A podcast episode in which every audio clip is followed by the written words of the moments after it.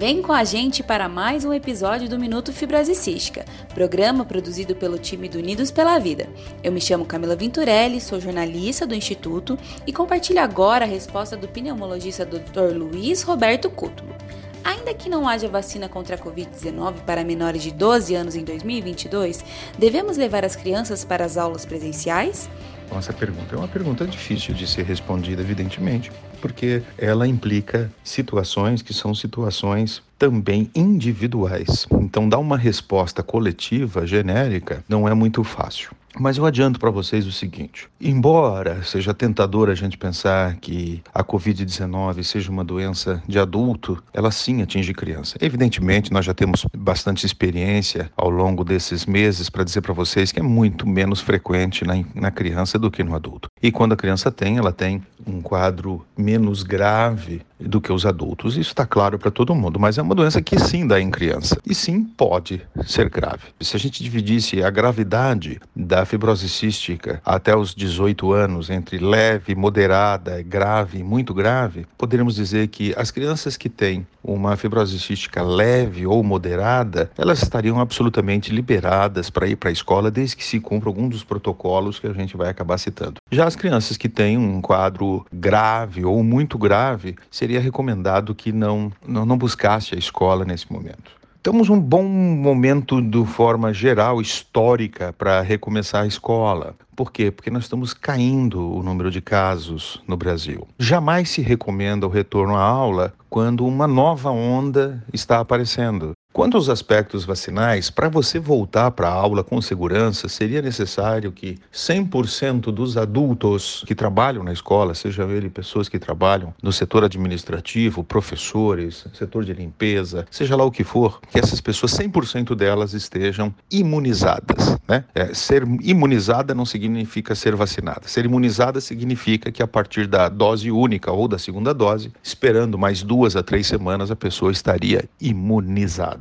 Então isso é um requisito básico que todo o corpo de trabalhadores da escola eles tenham sido vacinados. A ocupação da, da escola para um bom protocolo de retorno às aulas seria que 50% fiquem em sala de aula e os outros 50% estejam em casa. Então, uma ocupação de 50% presencial é favorável e eles podem se alternar uma semana um grupo, uma semana outro grupo, ou dias alternados. Aí a escola se organiza sua plataforma curricular, como é que vai fazer. Mas o ideal seria um, um 50% de ocupação na escola e os outros 50% ainda em casa, com um distanciamento entre as carteiras de pelo menos um metro e meio, um metro e sessenta seria o ideal. O uso de máscara obrigatório parece óbvio, mas é verdade, tem que usar máscara na escola. A única situação que está permitido retirar máscara, e única situação, é quando se senta no refeitório para poder fazer alguma alimentação, se a escola tem um refeitório. E no refeitório tem que ter um distanciamento também de um metro e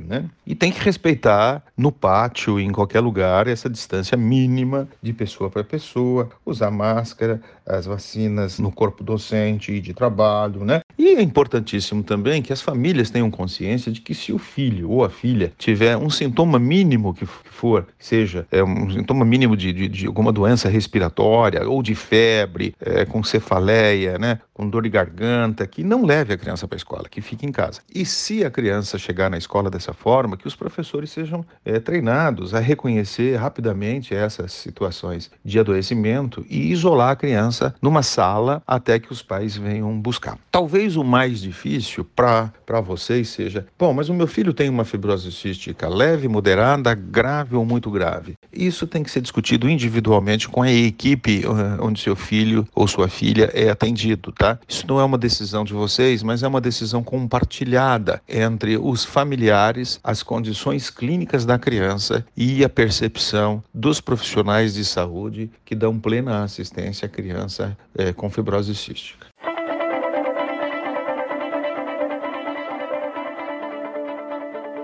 Alguma dúvida relacionada à fibrose cística que gostaria que fosse respondida aqui no nosso programa? Então envie sua pergunta para o e-mail contato unidospelavida.org.br ou para o WhatsApp DDD 41 996369493. Aproveite para acessar unidospelavida.org.br/doe para realizar uma doação e ajudar a fortalecer esse e outros projetos do instituto. Até o próximo episódio.